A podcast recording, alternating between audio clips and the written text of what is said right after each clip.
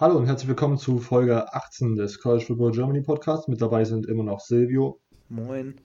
Immo. Moin. Und ich, Robert. Äh, das ist der Teil 2 der großen ACC-Analyse. Äh, wir springen einfach gleich wieder in die Action. Wir haben folgende Nummern noch verfügbar: 5 und 9 bis 14 und Silvius an der Reihe mit Wählen. Ja, dann nehme ich doch mal die 5. Die 5. Äh, wir sind bei den Florida State Seminoles, tied für den fünften Platz in der Atlantic Division mit, mit einem 3-5 äh, Conference Record und einem Overall Record von 5-7. Let's go. Ja, die Florida State Seminoles, wie einige andere Teams auch, zum Beispiel Miami, haben sie auch relativ enttäuscht letztes Jahr bei diesem äh, Voting von diesen ja, Journalisten, das ich schon in der ersten Folge erwähnt habe, hatten, hatten ihn viele auf Platz 2 in der Atlantic. Am Ende sind sie dann jedoch äh, nicht Zweiter von oben, sondern Zweiter von hinten geworden. Und zwar mit einem 3-5 Conference Record und einem 5-7 Overall Record waren sie Zweitletzter in der Atlantic Division, äh, Division ja, also Sechster.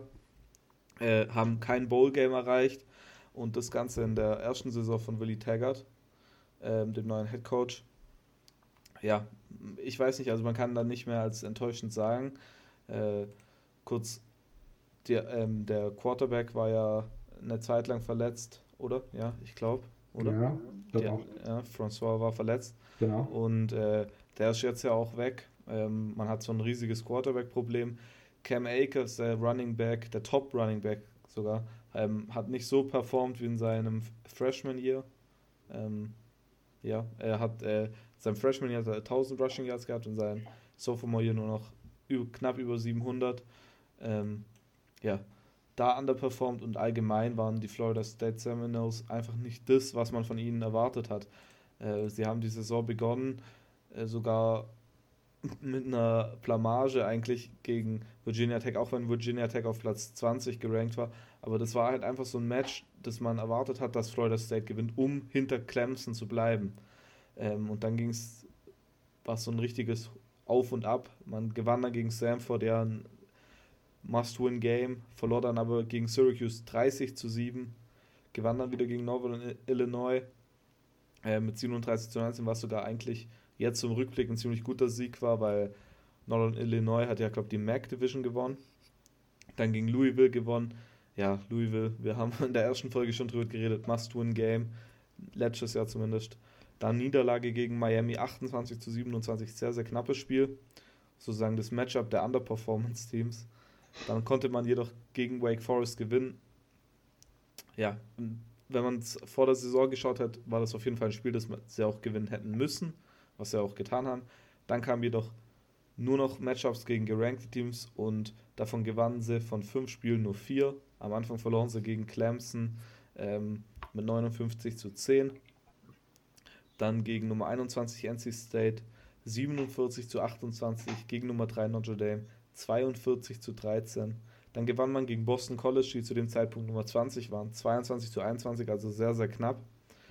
Ähm, und dann verlor man noch am Ende gegen den Staatsrivalen Florida, die dann Nummer 11 waren, mit 41 zu 14. Durch die Niederlage gegen Florida hat man dann kein Bowl-Game erreicht, äh, war zum ersten Mal seit einer Ewigkeit, glaube ich, wenn ich es richtig in Erinnerung habe. Ähm, ja, also für mich auf jeden Fall eine sehr, sehr, sehr enttäuschende Saison. Ich weiß nicht, wie es nächstes Jahr besser aussehen wird. Ich habe schon mal in einer vorherigen Folge irgendwann mal erwähnt, dass ich ziemlich hohes Zeug auf einen neuen Head, ähm, Offensive Coordinator lege, Kendall Bryles.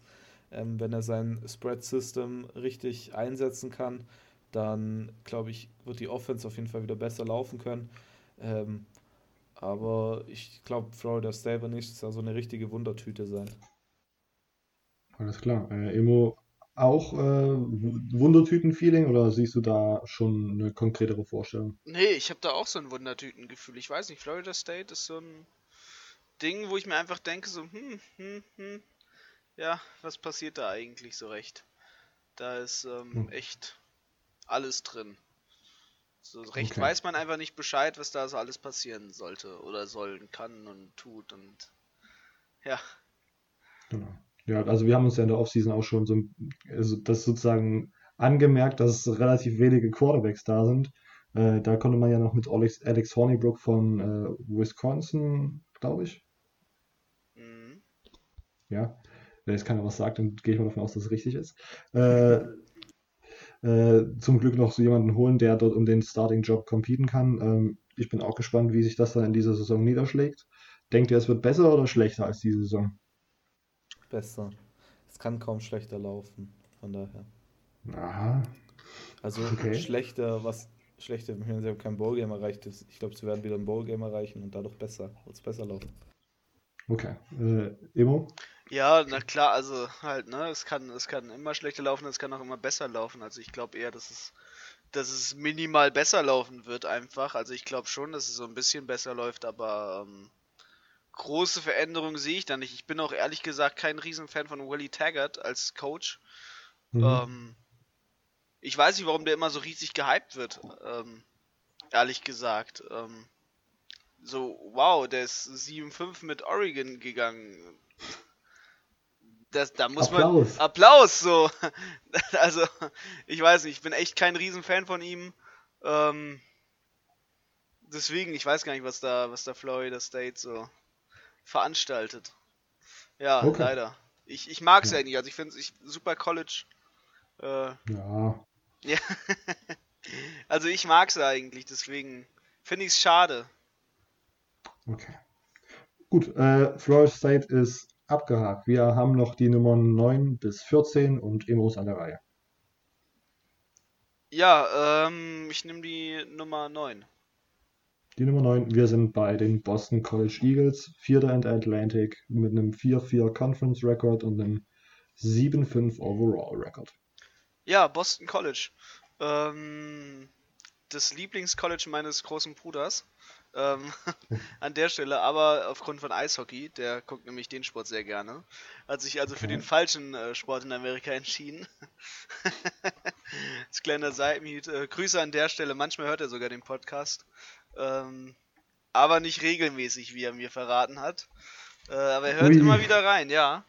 Ähm, Grüße gehen an dich, Wilke. Ähm, ja, Boston College. Ähm, super schöner Campus, äh, coole Stadt. Ähm, saisontechnisch war es äh, nicht so cool, wenn man äh, auf reihenweise Siege steht. Aber an sich eine gute Saison, 7-5 äh, ist immer besser, mehr Spiele zu gewinnen als mehr Spiele zu verlieren. Aber ähm, 7-5 ist 7-5 und 4-4 in der, in der Conference ist nicht das, was man in der Conference haben sollte. Ja, ähm, schauen wir mal auf die Saison. Ja, angefangen hat man natürlich äh, schön mit, mit dem Rivalen aus dem eigenen Staat, Massachusetts gegen die UMass.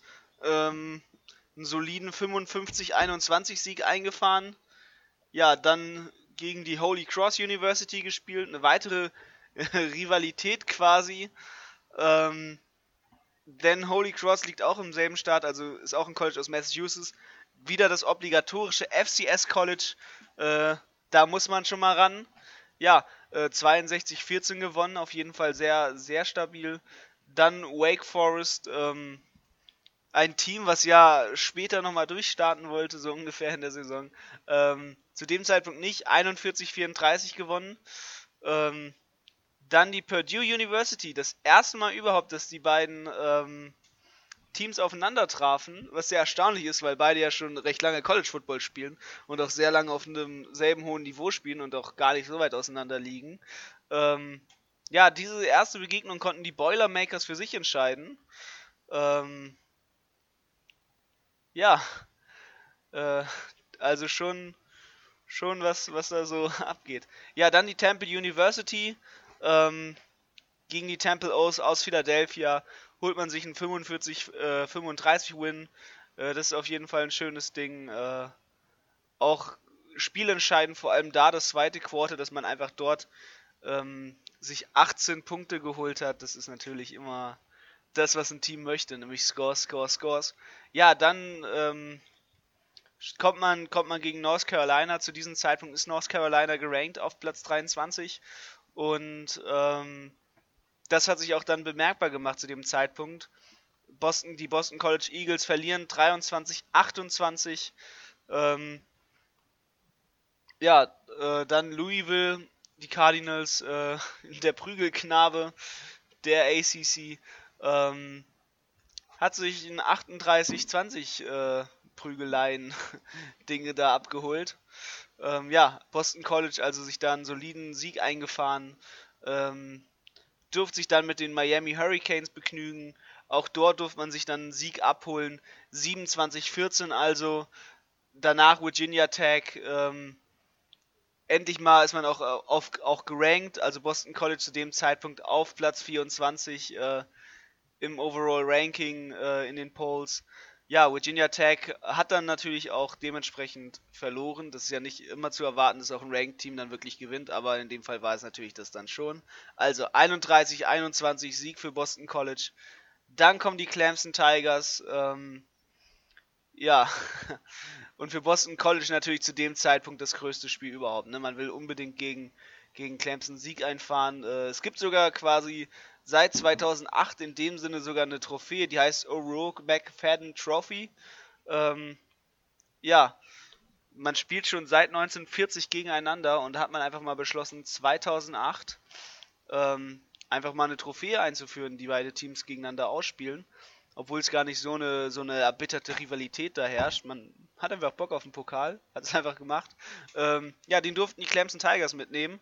Äh, 27-7 also. Dann Florida State, ähm, ja, bis dahin äh, dachte man ja so, das macht man. Ähm, ja, war ein echt tightes Game, weil ja gerade schon, Sevi hat es ja schon gesagt. Ähm, am Ende muss man nicht viel zu noch erwähnen. 21-22, Florida State gewinnt das Ding gegen Boston. Ähm, ja, dann darf man sich mit Syracuse begnügen, dem Rivalen in der ACC. Ähm, auch dadurch natürlich verbunden, äh, Massachusetts und der Staat New York liegen ja nicht zu weit auseinander. Ähm, ja, Syracuse Orange 42-21 für Syracuse. Ähm, aufgrund dessen nicht so toll. Und dann kam das Bowl Game und das war äh, eine große Enttäuschung für jeden. Also nicht nur für die Fans von Boise State und äh, die Fans von Boston College. Denn es ist nicht das passiert, wie man jetzt vielleicht denken könnte, dass irgendwie das Spiel einfach schlecht war äh, qualitativ minderwertig oder sonstiges. Nein, dieses Spiel hat einfach nicht wirklich stattgefunden. Ähm, es wurde nämlich abgesagt ähm, in, im ersten Quarter, als, als schon quasi 10 Minuten gespielt waren. Boston College mit einem Touchdown vorne lag, extra Punkt reingemacht. Also Boston College zu dem Zeitpunkt im ersten Quarter 7-0 Führung. Da kommt der Anruf, ähm, ja, ein Sturm zieht auf. Ähm, erstmal hat man das Spiel dann verschoben für eine, also für anderthalb Stunden verschoben das Ganze, äh, bis man dann gesagt hat, okay, äh, wir sagen jetzt das Spiel lieber ab. Äh, aufgrund dessen 2018 First Responders Bowl ähm, starke Enttäuschung, weil äh, das ganze Ding wurde abgesagt äh, im, in Dallas, Texas. Ja, Boise State also kein Bowl Game mit mit äh, Boston College, also die zweite Begegnung von beiden Teams überhaupt war gar keine richtige Begegnung, weil das Spiel leider abgesagt wurde. Also eine, sehr schade für all die Leute, auch die, die dafür natürlich Geld gezahlt haben. Ähm, ja, aufgrund dessen ging die Saison dann mit einer, mit einer Enttäuschung für alle äh, zu Ende. Ja, wie geht's mit Kasim Ederbalis ähm, alter Universität weiter? Man weiß es noch nicht. Ähm, ich glaube, ich glaub, sie, sie werden sich noch ein bisschen verbessern nach wie vor. Alles klar. Äh, Silvio, kurze Zusammenfassung. Was denkst du, wie bewerten, wie sollte man diese Saison bewerten? Und was denkst du, wie sieht es nächstes Jahr aus? Ja, 7-5 finde ich jetzt eigentlich gar nicht so schlecht für Boston College. Sie haben einen ziemlich guten äh, Running Back mit ähm, AJ Dillon, heißt er, glaube ich. Ähm, einer der Top Running Backs im College Football. Ähm, von daher sehe ich Positives in der Zukunft. Ähm, vor allem, Sie haben jetzt einen neuen Offensive Coordinator, weil Scott ähm, Löffler, der Alte, ist jetzt ähm, Head Coach bei Bowling Green. Ähm, und sie haben jetzt ähm, den Quarterback-Coach von Tampa Bay, von den Tampa Bay Buccaneers aus der NFL geholt. Mike äh, Bayakian heißt der, glaube ich. Der war mal Offensive Coordinator auch bei Tennessee. Und das Problem bei Boston College ist meiner Meinung nach halt, dass es, das Passspiel nicht funktioniert. Und ich glaube, sie hoffen jetzt halt auch durch ähm, den neuen Offensive Coordinator, dass das halt besser läuft und dass der Quarterback auch mehr sich weiterentwickeln kann. Von deshalb, von daher gehe ich davon aus, dass die Offense, die Pass-Offense nächstes Jahr besser wird und dann denke ich auch, dass ähm, Boston College wieder oben mitspielen kann, so um Platz 3 und 4 in der Atlantic. Alles klar. Ähm, als erstes möchte ich kurz anmerken, dass mir gerade aufgefallen ist, dass ja drei, nee, sogar vier deutsche NFL-Spieler in der ACC, ACC gespielt haben, oder? Habe ich richtig gezählt gehabt? Leute? Ja, Kasim schon, ja. Kasim Idabali, Björn Werner, ähm, Markus Kuhn. Markus Kuhn. Drei waren es, oder? Drei. Genau. Ja, gab es wen noch davor? Wahrscheinlich. Nee, ich glaube, den hatte ich einfach nur falsch gezählt, wahrscheinlich. Okay, äh, meine Frage zu Boston College wäre äh, AJ Dillon, ja, man kann ja sagen, wahrscheinlich der beste Spieler in der Offense, zumindest das letzte Jahr gewesen. Äh, und auch einer der besten Running Backs im College Football. Plus, äh, also over under 1200 äh, äh, over under 1200 Rushing Yards. Letzte Saison, glaube ich, kurz drunter gewesen mit 1100 noch was und in der, seiner ersten Saison krass drüber gewesen mit 1500 noch was. Äh, was sagt ihr? 1200 ist das Over-Under. Also ich würde auf jeden Fall sagen, wieder drüber. Äh, letztes Jahr war er auch im, ähm, als man abgestimmt hat über den, wer wird ähm, ACC Offensive Player of the Year, hat man auch AJ Dillon gesagt und dann hat er ein bisschen underperformed und ich glaube, er will das wieder zeigen, dass das doch halt ganz oben dazu gehört und deshalb wird er über 1-2 laufen. Alles klar. Demo? Ähm, ich glaube, er wird ein ganz kleines bisschen drunter bleiben, einfach aufgrund dessen, dass sich ähm, ja die anderen, die anderen Teams äh, natürlich weiter auf ihn drauf ein, auf, auf, ihn einstellen können und ähm, mhm. das ist so meine Vermutung da, dazu. Okay, äh, ich würde an dieser Stelle tatsächlich auch mit dem Over gehen. Wie immer die Auflösung dann in der Saison. ähm, Silvio ist dran. Wir haben die Zahlen 10 bis 14. Äh, dann nehme ich doch gern mal die 14. Die 14. Wir sind bei den Pittsburgh Panthers äh, Erster in der Coastal, 6-2 Conference und einem 7-7 Overall Record.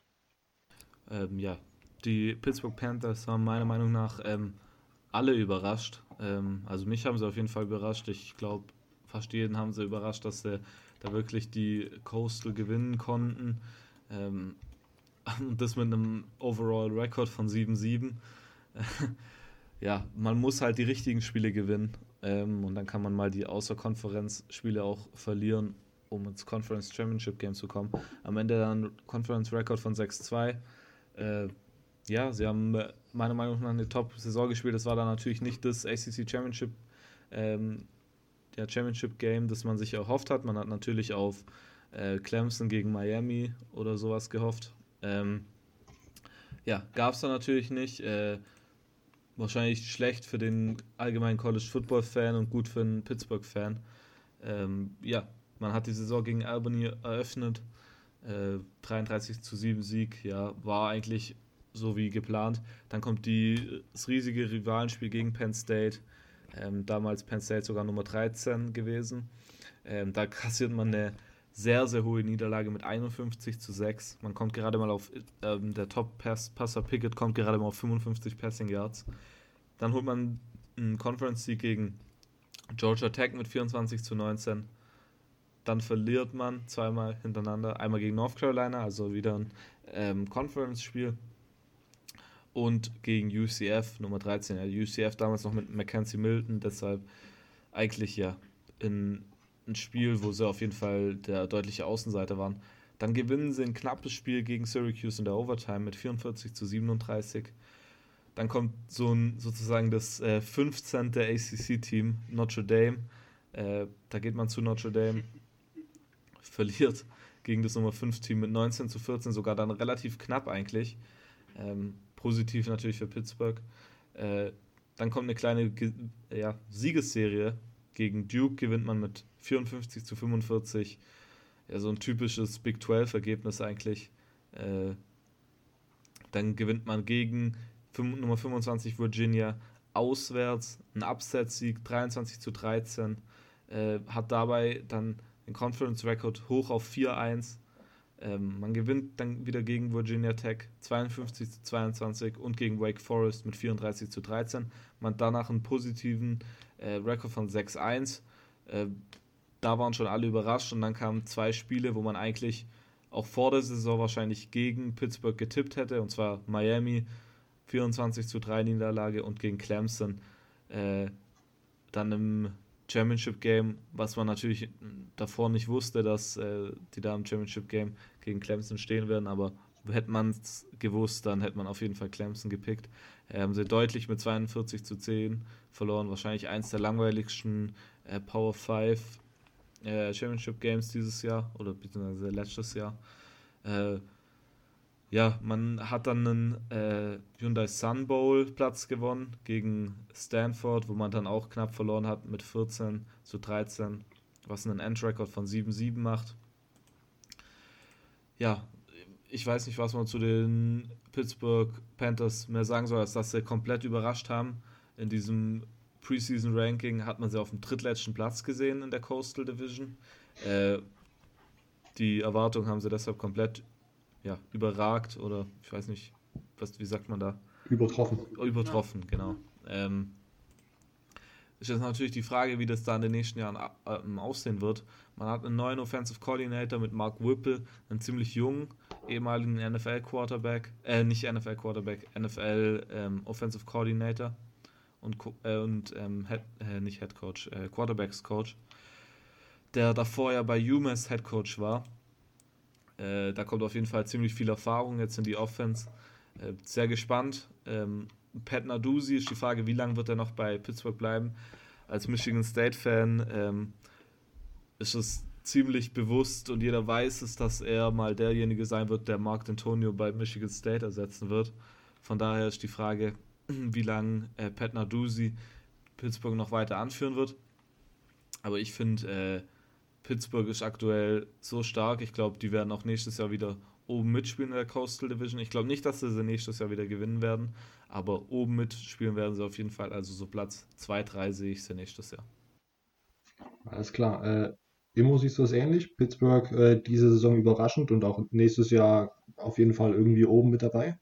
Ja, auf jeden Fall. Also es war, es war eine große Überraschung, dass Pittsburgh so stark ähm, abgeliefert hat. Also ich schätze natürlich Pat Narduzzi als, als Coach sehr gut. Ähm, also er ist einfach ein starker Coach. Er hat ja schon dafür, davor gesorgt, also als er angefangen hat, dass es halt zu einem 8-5 wird bei, bei Pittsburgh in der Season. Ähm, ja, sie haben einfach sehr gut in der ACC gespielt. Äh, jetzt mit Mark Whipple als, als Quarterback-Coach, da bin ich mal gespannt. Ähm, weil bei UMass lief es ja für ihn nicht so gut. Sonst wäre er da ja noch. Ähm, ja, das, das wird natürlich spannend. Äh, spielertechnisch sind sie natürlich gut aufgestellt, gut recruited. Ähm, ja, also sehr spannend wird es. Ähm, ich, ich bin sehr gespannt, was die abliefern. Also interessantes Team nach wie vor. Alles klar. Gut, äh, meine Frage zu Pittsburgh habt ihr jetzt beide schon beantwortet. Äh, wie es aussieht nächstes Jahr, wo man in der Coastal sich po positionieren kann, das hat man schon durchgehört. Irgendwo oben mit dabei. Äh, deswegen können wir jetzt ganz einfach mit dem nächsten Team weitermachen. Äh, Immo ist wieder dran und wir haben noch 10 bis 13. Mm, dann nehme ich mal die 10. Die 10. Äh, wir sind bei den Virginia Cavaliers äh, tied für den dritten Platz in der Coastal Division, 4-4 Conference und ein 8-5 Overall Rating. Das ist ja schön, dass ich Virginia kriege, das Team von meinem Schlüsselanhänger. Ja, ja mein aktuelles äh, Schlüsselanhängerband ist äh, von Virginia. Ähm, ja, was kann ich dazu sagen? Also es ist natürlich ein äh, sehr schönes College. Die, der, der Coaching-Staff ist echt nette Leute. Ähm, ja, die Uni, also das muss ich halt dazu sagen, ne, die Uni ist wirklich von allen Campussen, die ich bisher gesehen habe, finde ich Virginia hat den schönsten. Und das sage ich, obwohl eigentlich mein Lieblingsteam Michigan ist und ich Ann Arbor echt, echt schön halte, aber das, was Virginia, das wirklich so wie so ein wie so ein gezeichnetes Bild ist das, also dieser Campus, um das mal vorweg zu sagen. Ja, ähm, trotzdem muss man natürlich beim Football gewinnen. Ähm, das haben sie halbwegs stabil hinbekommen. 8-5 overall in der ACC, 4-4. Ähm, das ist schon gut. Und äh, wie ist es dazu gekommen? Ja, erstmal der FCS Aufbaugegner, obligatorischer Win natürlich, ne?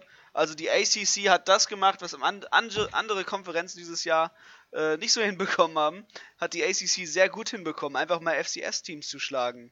Äh, Das ist nämlich auch wichtig, das musst du auch können. Ne? Also wenn du gegen so ein Team am Anfang verlierst, dann äh, es schon peinlich für die Saison. Ja, also University of Richmond äh, vorbeigekommen, kennt man eher von einem Lil Dicky-Witz als ähm, jetzt vom Football her. Ähm, die Spiders, ja, 42-13, äh, starker Win. Dann geht's weiter, Indiana. Ähm, da kommt dann leider die erste Niederlage für Virginia in der Saison. Ja, ähm, 16-20 gegen die Hoosiers verloren.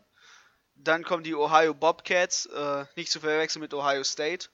Äh, es gibt nämlich Ohio und Ohio State, obwohl man zu Ohio State immer Ohio sagt. Auf jeden Fall gegen diese Bobcats haben, Bobcats haben sie dann 45 zu 31 äh, gewonnen.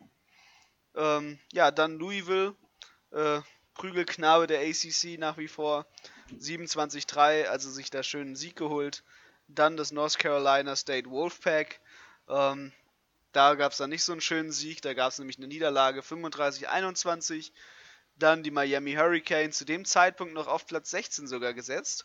Ähm, ja, haben sich die Cavaliers aber nichts bei gedacht. Die haben sich nämlich gedacht, wir gewinnen das. Haben sie auch 16-13 haben sie gewonnen gegen die Hurricanes.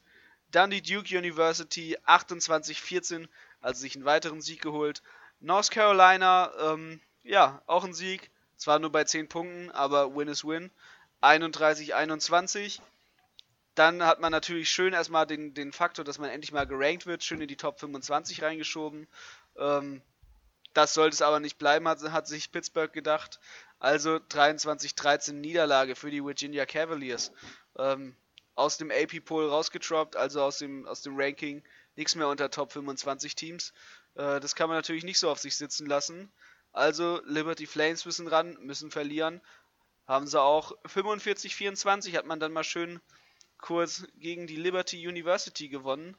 Ähm, ja, also sich schön äh, im Start, ne, da kommt nämlich die Liberty University her, äh, sich den Sieg geholt, also quasi schön im Start Derby, Interstate Derby, sich da einen Sieg beschert. Äh, obwohl es das erste Meeting war, also man, man erwartet, dass es ein Derby draus wächst, muss ich an der Stelle sagen. Äh, das offensichtlich nämlich die Seiten von beiden Universitäten. Denn Liberty ist jetzt endlich auch in der FBS und ist natürlich das andere Team aus dem Staat Virginia, denn äh, an Teams da gibt es ja nicht so viele, abgesehen jetzt mal von Virginia Tech. ja, ähm, West Virginia ist ja nämlich der Nachbarstaat. Auf jeden Fall, nächstes Spiel, ähm, das sogar in der Overtime gegen Georgia Tech und dann holt man sich da halt ein Field Goal mal äh, raus und macht es nicht. ja, also an der Stelle hat sich Georgia Tech natürlich das Field Goal geholt. Ähm, 30-27 für die Georgia Tech, für die Yellow Jackets. Ja, und äh, dann ist natürlich Derby Time. Äh, wie denn auch sonst äh, in der ACC hat, packt man natürlich gerne mal die Derbys äh, ganz zum Ende der Saison. Das liegt natürlich auch daran, dass man dann natürlich schön das meiste Geld verdient. Ähm, ja, also schön das Virginia Derby. Ähm, Virginia Tech gegen die Virginia Cavaliers. Und äh, auch dort ging es in die Overtime. Und auch dort ging es wieder zum Field Goal. Und ähm, wenn man jetzt gedacht hat, ha, vielleicht haben ja die Cavaliers äh, den Spieß umgedreht und mal per Field Goal ähm, irgendwie gewonnen, so war dem leider nicht so. Ähm, Virginia Tech hat das Spiel gewonnen, also äh, 34-31 für die Hookies. Trotzdem, äh, man hat ja vor allem am Anfang der Saison viele Spiele gewonnen.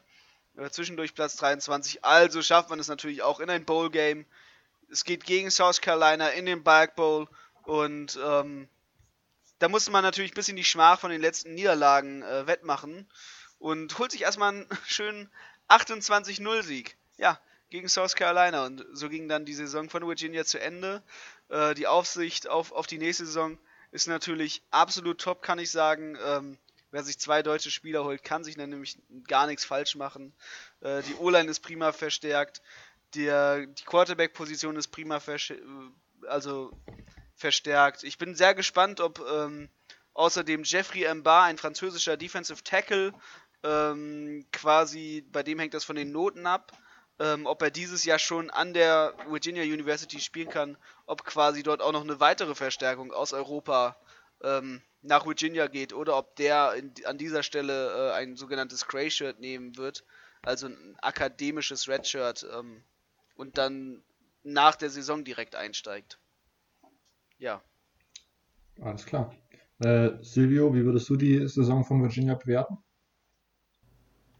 Gut, äh, Virginia, meiner Meinung nach ist es halt so ein klassisches Mittelfeldteam in der Coastal Division und deshalb finde ich 8-5 Top Record, 4-4 jedoch in der Conference ist definitiv ausbaufähig. Ähm, Bryce Perkins ist meiner Meinung nach ein Top Quarterback und das war ja, glaube ich, auch sein erstes Jahr, als wo er gestartet hat. Ähm, von daher glaube ich, dass sie in Zukunft äh, besser sein werden, äh, weil Bryce Perkins mehr Erfahrung hat. Ähm, ich meine, sie haben einen guten Coaching-Staff mit äh, Head Coach Bronco Mendenhall. Ja, und Imo hat es gesagt, wer zwei Deutsche holt, der, der muss gut sein. Und ich glaube, Virginia war letzte Saison war zufriedenstellend. Wie gesagt, 8-5 ist ein Top-Record. Äh, wenn man jetzt noch den Conference-Record vielleicht ein bisschen verbessert, dann sehe ich da auf jeden Fall auch in der po was Positives in der Zukunft. Alles klar. Äh, Virginia, meine Frage dazu. Äh, welche Rolle wird Luke Wentz in dieser und in der nächsten Saison spielen? Luke Wentz, für alle, die das nicht wissen, ist der eine Deutsche, den sie geholt haben, auf der Position des Quarterbacks. Äh, Immo kann gerne mal anfangen. Ja, ähm, was ich mir natürlich wünsche, ist ein, ist ein Starter-Spot. Aber was ich glaube ich eher sehe, ist natürlich, dass er jetzt erstmal ein Jahr, ähm, dass sie ihn ranwachsen lassen quasi an das Ganze. Ähm, ihr Quarterback hat ja noch ein bisschen, äh, dem ist ja nicht so, also Bryce Perkins hat noch, hat noch eine Season, die er auch gerne da natürlich dranhängt, äh, die er sich gerne nimmt, die er gerne spielen wird. Ähm, aufgrund dessen ist es eher wahrscheinlich, dass ich glaube, dass das Luke Wenz quasi erstmal hinter ihm quasi wachsen, dass sie ihn quasi wachsen lassen, ähm, Reife dazugewinnen und ähm, ja, dementsprechend dann, dann wird das Ganze halt äh, weitergehen für ihn. Also ich, ich beobachte das Ganze gespannt, wie es aussieht, weiß ich gar nicht. Ähm, aber er fühlt sich auf jeden Fall wohl, er ist, er ist super happy mit seiner Wahl und äh, ich bin einfach gespannt, wie es wird. Ähm, und er wird das Ding rocken, auf jeden Fall. Und äh, ein Jahr, ein Jahr quasi ein bisschen so im Schatten ranwachsen und dann gibt es einen großen Step und dann sind alle erstaunt, wow, wer kommt denn da aus Deutschland? Alles klar. Äh, Silvio, siehst du das ähnlich oder äh, siehst du da tatsächlich die sofortige Übernahme des Starting Quarterback Jobs? Also wir sehen es ja allgemein eher selten, dass True Freshmen ähm, Quarterbacks direkt übernehmen, vor allem wenn sie niedriger gerankt sind. Äh, von daher ja. nee, sehe ich es nicht, dass er direkt äh, startet. Vor allem, meiner Meinung nach, sind die Unterschiede ab und zu doch noch merkbar halt von den USA zu ähm, Deutschland. Mhm. Und ich glaube, dass er da halt auch, ich, ich meine, Imo hat da definitiv den besseren Einblick, aber mir kommt es dann so vor, als, als bräuchte man dann eher noch, noch mal dieses ähm, Ratchet hier zum Beispiel, um halt sich mehr an das System zu gewöhnen. Aber da kann ich natürlich auch komplett falsch liegen. Von daher sehe ich eher, dass es erstmal auch so eine so Scout-Team und sowas ähm, mhm. seine Rolle sein wird. Aber ich, wer weiß. Okay, gut. Also ich hätte mir das auch so vorgestellt, dass man sozusagen sich auch an das, keine Ahnung, das generelle Tempo in dem und den, den, den, den generellen Trainingspensum, was man dann ja wahrscheinlich, was doch sehr unterschiedlich ist zu Deutschland, äh, vielleicht sich gewöhnen muss und da dieses Redshirt hier doch auf jeden Fall die beste Option wäre. Oder immer, so hättest du es jetzt auch gesagt, ne? Ja, Genau. Alles klar. Dem mich jetzt mal äh, zu. Sehr gut. Äh, wir sind wieder bei Silvio. Wir haben noch 11 bis 13. Äh, dann nehme ich die 13. Die 13. Äh, wir sind bei den Wake Forest Demon Deacons. Nicer Name. Äh, tied für den fünften Platz in der Atlantic. 3-5 äh, Conference und 7-6 Overall Record also Wake Forest muss ich ganz ehrlich sagen, ist so ein Team, das ich, das ich nie wirklich anschaue. Weil es gab mal 2014 war es, glaube ich, da hat äh, Virginia Tech gegen Wake Forest gespielt. Da stand es nach, nach, dem vierten, nach dem vierten Quarter noch 0-0 und es ist mit 0-0 in die Overtime gegangen und dann ist am Ende, glaube ich, in der zweiten Overtime mit 3 zu 6 ausgegangen. Und sowas, sowas bleibt mir immer in meinem Kopf drin. Das ist wie mit diesem einen Pass von äh, Brandon Wimbush, von dem ich noch heute rede. Ähm, das bleibt bei mir einfach drin und dann gucke ich die Spiele nicht mehr an. Von daher äh, habe ich, hab ich nicht viel Wake Forest geguckt.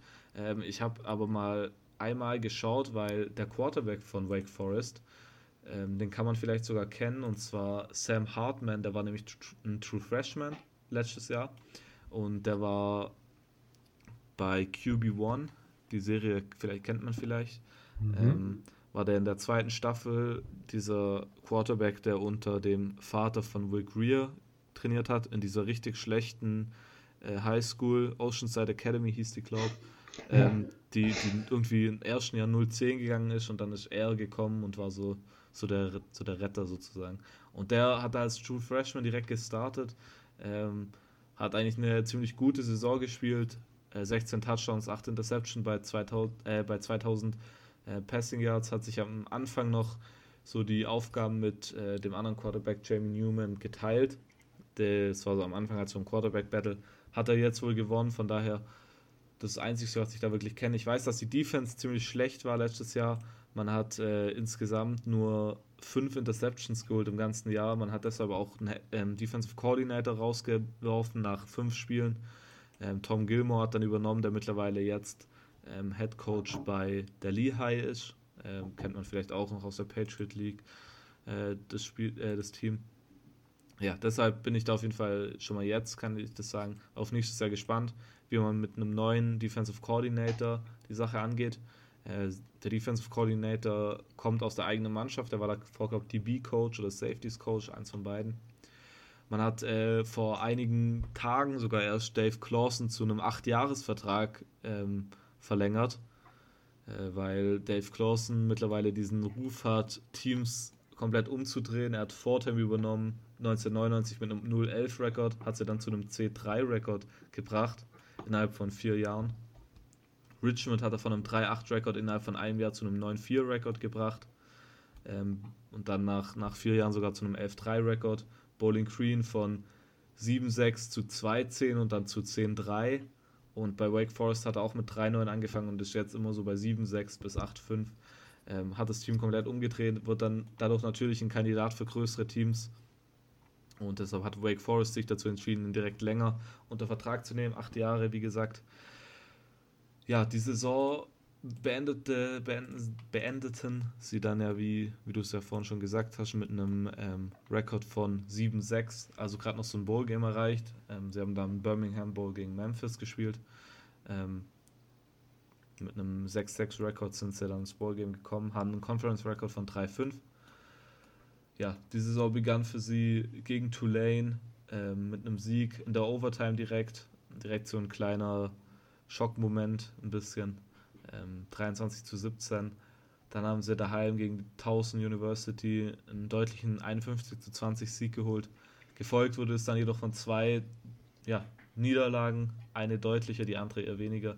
Am Anfang verliert man gegen Boston College mit 41 zu 34 und dann kam Notre Dame, wie ich es vorhin schon gesagt habe, das 15. ACC-Team. und gegen die verlor man damit 56 zu 27. Es kam ein Sieg gegen Rice, eigentlich auch ein Must-Win-Game. Rice ist nämlich kein Power-5-Team. 56 zu 24. Und dann kam, kam man äh, gegen die Clemson Tigers ran und dann ja, wurde man direkt mal runtergeholt vom hohen Ross nach dem guten Sieg gegen Rice. 63 zu 3 Niederlage. Offensiv ging nichts, defensiv sowieso nichts.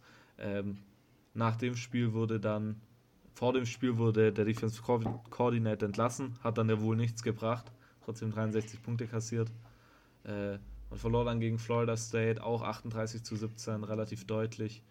Äh, dann gewann man gegen Louisville, Must-Win-Game letztes Jahr. Ähm, ja, 56 zu 35. Ist natürlich die Frage, wie man diesen Louisville-Sieg einordnen will, weil Louisville halt letztes Jahr echt richtig schlecht war. Dann spielte man zweimal hintereinander gegen gerankte Teams, gegen Syracuse, zu denen wir ja noch kommen. Verlor man 41 zu 24. Man konnte dann jedoch einen Upset-Sieg schaffen bei NC State daheim ähm, in der Rivalry, also die haben auch so eine Rivalität, ähm, die Tobacco Road, auch, auch ein guter Name, weil wir es ja, ähm, ja darüber schon hatten, äh, mit Namen. Imo hat ja in der ersten Folge darüber was gesagt. Äh, 27 zu 23. Dann verlor man gegen Pitt äh, 34 zu 13. Man konnte dann jedoch noch einen sehr, sehr wichtigen Sieg holen im letzten Spiel gegen Duke 59 zu 7. Man konnte sich dadurch einen Bowl-Game sichern, indem man dann äh, gegen Memphis spielte, nicht gegen, ich habe glaube ich habe am Anfang Minnesota gesagt, wenn ich mich nicht richtig wenn ich mich richtig erinnere, im äh, Birmingham Bowl. Den konnte man dann auch noch gewinnen mit 37 zu 34. Ja, ich würde sagen, dass es eine ziemlich erfolgreiche Saison war. 7-6, äh, ja, sie, das ist so da, wo man Wake Forest letztes Jahr gesehen hat. Jetzt natürlich mit diesem riesigen Contract, den äh, Dave Clawson da bekommen hat, werden die ähm, Erwartungen meiner Meinung nach höher werden. Also ich schätze mal, die wollen nächstes Jahr auf jeden Fall 8-4 oder so gehen. Vor allem mit ähm, Sam Hartman, der jetzt eine ganze Saison gespielt hat, sich ans System gewöhnt hat. Äh, und deshalb glaube ich, dass da die Erwartungen ziemlich hoch sind. Die Frage ist, ob sie denen nachkommen werden und das glaube ich eher nicht. Äh, ich glaube, dass sie wieder so eine Saison, so eine 6-6-Saison spielen, wo sie gerade so in ein Bowl-Game kommen. Alles klar. Äh, Immo, siehst du es ähnlich? Ja, auf eher Durchschnitt. Also, also ich glaube, dass die, ich, ich sehe eine starke Upside, also Kurve nach oben. Mhm. Äh, insbesondere ähm, aufgrund des Quarterbacks. Also Sam Hartman ist, ist für mich äh, ein unglaublich interessanter Quarterback und ähm, so wird es auch weiter, also weiterlaufen. Also sehe ich vor allem also, dass man äh, dadurch, dass man ja quasi äh, jetzt nochmal einen neuen, neuen Defense Coordinator hat, ähm, wird es da natürlich spannend. Ähm, der alte ist ja quasi der, der sich als Interims DC gut gemacht hat, ist ja jetzt bei Lehigh University in der FCS. Aber ähm, trotz allem sehe ich da dem, dem positiv entgegen. Also ich glaube, Wake Forest ist, ist ein starkes Team und ähm, da muss man mal schauen, was noch so weiter passiert. Alles klar. Gut, äh, meine Frage wurde auch hier wieder vorweggenommen. Ich hab, meine Frage wäre gewesen, ob Wake Forest wieder einen positiven Rekord schafft. Und ich habe jetzt rausgehört, Silvio würde sagen, ja, sie schaffen es knapp. Und Immo sagt, ja, sie schaffen es. Ja, auf jeden Fall. Ja, also ich sag, ich sag, sie schaffen es, also nicht nur knapp, sondern klipp und klar. Mhm. Ähm, so sehe ich das zumindest. Alles klar. Gut, äh, Emo, du bist direkt dran. Wir haben noch die Nummer 11 und die Nummer 12 übrig. Ähm, ja, gut, äh, nehme ich Nummer 11. ich habe gedacht, du gehst jetzt mit der 12. Nee, nee, nee, ich, ich Deiner Linie treu bleiben. Ich, ich, ich bleibe meiner Linie treu. Ich versuche immer nach okay. der Nummer zu gehen. Eine weiter. Ja. Alles klar. Ähm, das sind, hinter Nummer 11 verstecken sich die Virginia Tech Hokies oder Hokies. Äh, tied für den dritten Platz in der Coastal, 4-4 Conference Record und ein 6-7 Overall. Hau raus. Ja, ähm, Virginia Tech, jetzt muss ich kurz überlegen. Virginia Tech war das mit dem Metallica-Intro, richtig? Ähm, ich glaube, ich glaube ja. War dementsprechend so? Ich mache jetzt mal ganz schnell. Ja, With genau. Also das coolste, das coolste Entrance, also de, äh, im ganzen, im ganzen College Football. Ähm, ich feiere das richtig, wenn sie, wenn es quasi losgeht, gibt es immer schön Enter the Sandman. Äh, muss jeder, jeder Football-Fan mal anschauen. Das ist für mich so, ein, so ein, die Empfehlung eigentlich äh, die ich machen kann. Also ich, ich finde es richtig cool, die Videos davon zu sehen, wenn es schon reingeht und dann. Da, da, da. Also es geht einfach ab. Es ist äh, richtig cool. Ähm, ja, was nicht so cool war, war der Overall Record. Ähm, denn am Ende stand es 6-7. Ähm, in der ACC hat man 4-4 gespielt, also man hat Virginia, äh, man hat den Cavaliers äh, nichts nachgetan ähm, in der Sache. Ja, dritte Saison für den Headcoach Justin Fuente. Es geht auch für ihn weiter in die vierte Saison, so viel kann schon mal gesagt sein. Äh, interessanterweise ist insbesondere, dass Bud Foster, der Defense Coordinator, äh, hierbei in der 23. Saison inzwischen bei Virginia Tech ist und in seine 24. Saison geht. Also wirklich ein äh, Hometown Boy, der auch äh, nicht so Lust hat, irgendwie einen Step-Up zu machen, aber der auch nicht Lust hat, jetzt irgendwie seine, seine große Liebe Virginia Tech äh, zu verlassen. Also anscheinend fühlt er sich sehr wohl ähm, dort. Ähm, ja, ähm, was war so los in Blacksburg, Virginia? Ähm, beim ersten Spiel war auf jeden Fall schon mal was los. Man hat nämlich gleich gegen Florida State angefangen. Ähm, auch mit einem Sieg. 24 zu 3, also äh, dementsprechend schon ein schönes Ding. Ja, dann William and Mary, FCS-Gegner, ihr kennt es. Ähm, in der ACC gewinnt man das. 62 zu 17 gegen William and Mary Tribe. Also da hat man sich einen schönen, schönen Sieg geholt. Ähm, ja, dann kommt die Old Dominion University und ähm, was war da denn los? Äh, es ist halt ein Non-Power 5 Team, also es ist jetzt nicht irgendwie, dass man denkt, äh, die Nummer 13 zu dem Zeitpunkt äh, verliert jetzt gegen, gegen Old Dominion. Ähm, dem war aber so. Ähm, man hat also gegen den Rivalen aus Nord, also gegen den Interstate-Rivalen, das ist ja nicht eine große Rivalität, aber es ist halt so ein bisschen im Staat die Rivalität natürlich. Ja, man hat gegen einen Gegner aus dem eigenen Staat verloren, gegen die Jungs aus Norfolk, Virginia. Ähm, gegen die Monarchs auch schon hoch, ähm, insbesondere durch ein richtig starkes letztes Quarter von den Monarchs. Bis dahin hat eigentlich äh, Virginia Tech die Nase vorn gehabt.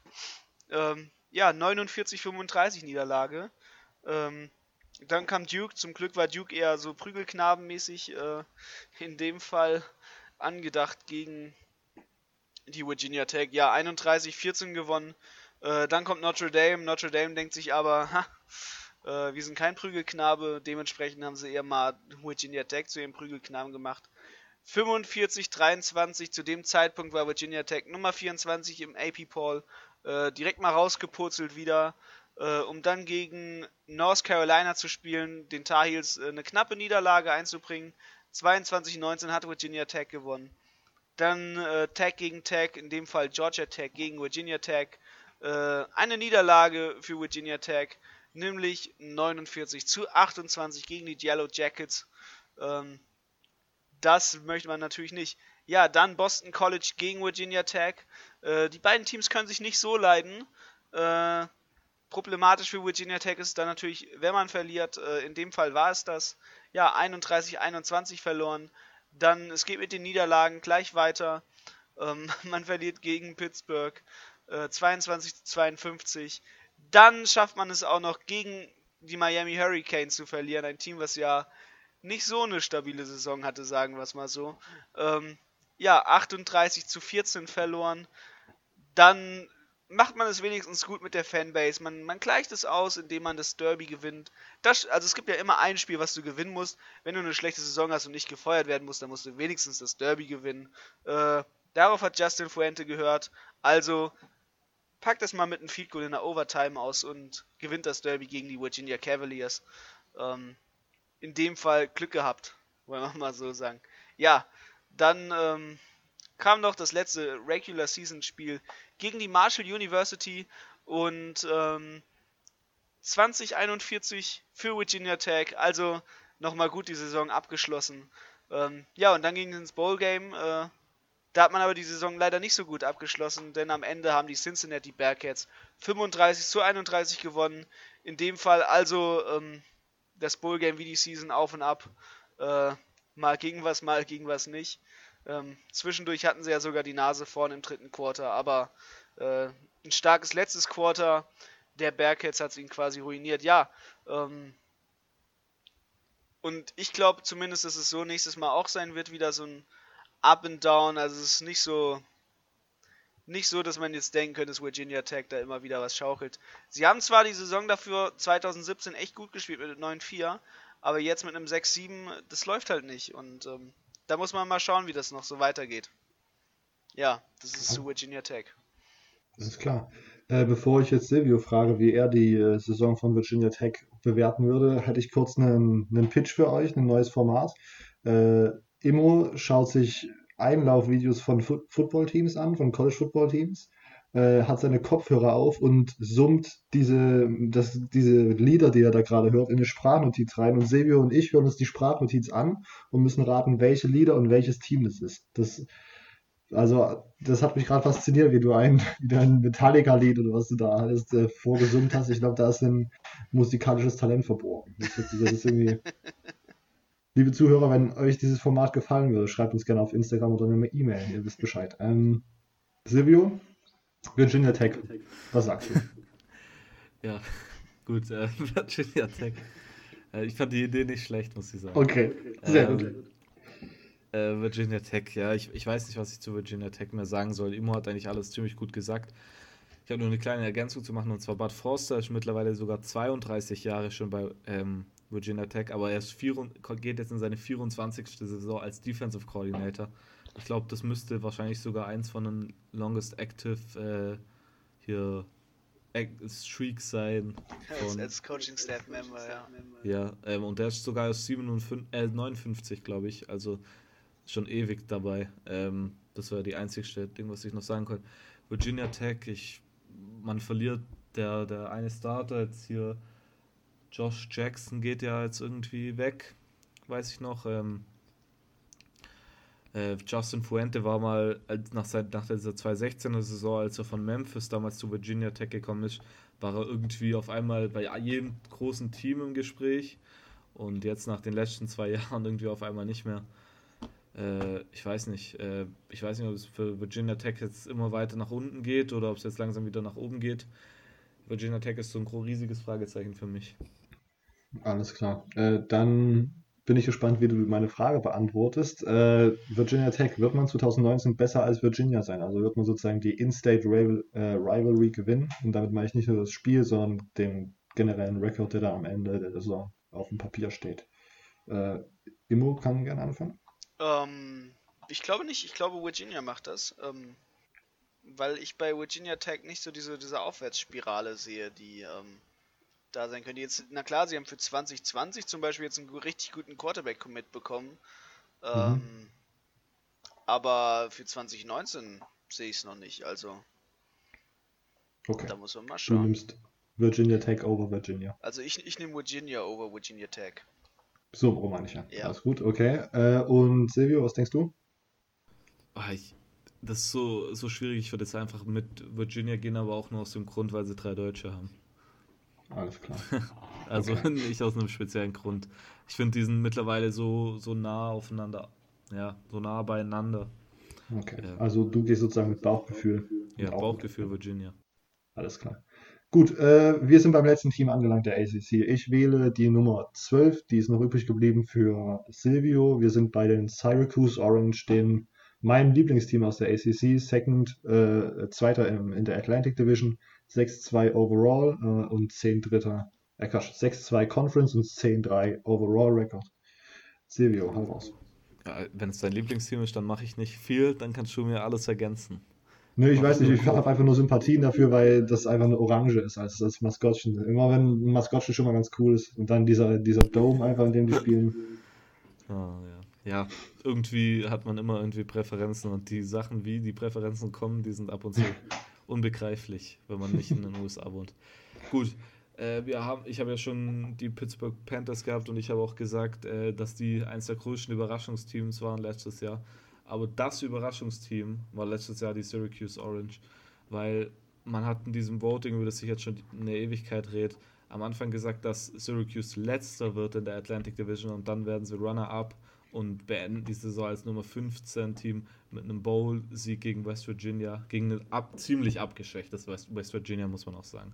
Ja, ähm, ja 10-3, 6-2 Conference Record. Also ich hätte dann mit nicht gerechnet. Klar, es gab diesen Clemson-Upset vor ein paar Jahren, vor zwei Jahren, glaube ich. Ähm, mhm. Aber das wird ja, sieht man dann ja nicht, dass das jetzt das ganze Jahr so bergauf geht und man nur noch die guten Teams besiegt. Hat Syracuse aber relativ gut gemacht dann letztes Jahr. Dino Babers wird immer mehr zu einem ja, potenziellen Top-Head-Coach-Kandidaten für große Teams. Äh, ja, sie verlieren jetzt aber ihren Top-Quarterback. Ähm, wie heißt der? Dungy? Genau, Eric Dungy. Eric Dungy. Aber da haben sie guten Nachwuchs eigentlich. Tommy DeVito war 2017, glaube ich, in der Recruiting Class einer der besten Quarterbacks. Ich glaube, Nummer Top 10 war der, glaube ähm, Und der hat, kam letztes Jahr jetzt auch schon ein paar Mal zum Einsatz.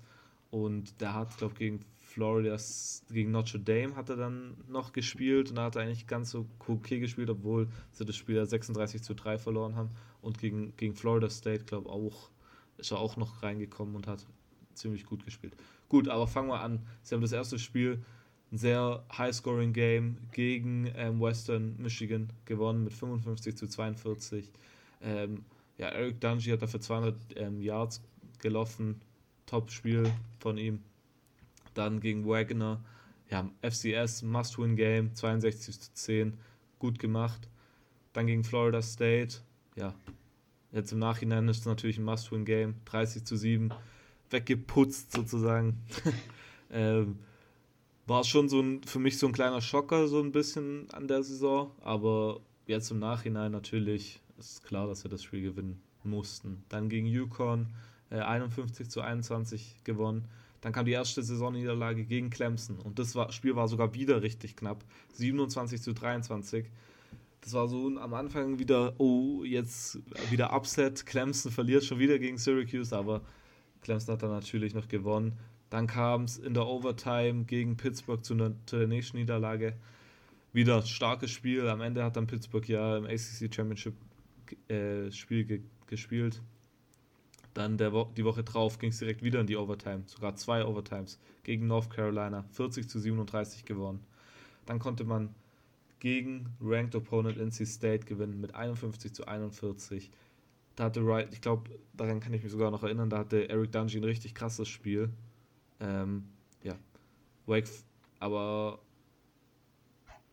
nee, aber Eric Dungy, der hat doch jetzt keine NFL-Chance bekommen, oder? Äh, ich glaube, ich habe vorhin gelesen, dass der dann irgendwie entweder Late Round Draft oder äh, Undrafted zu den New York Giants gegangen ist. Ah, okay.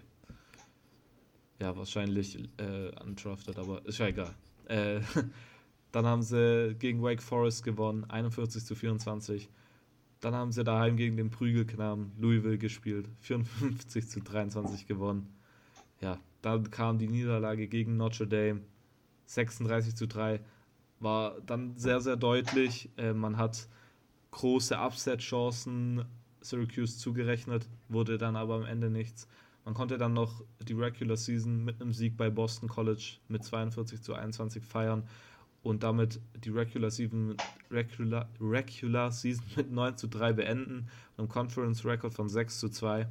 Dadurch hat man einen Camping World Bowl äh, Platz bekommen gegen Nummer 16 West Virginia West Virginia hat dann jedoch ohne Will Queer, David Sills hat glaube ich auch nicht gespielt und Gary Jennings hat nicht gespielt. Also ziemlich abgespecktes West Virginia Team.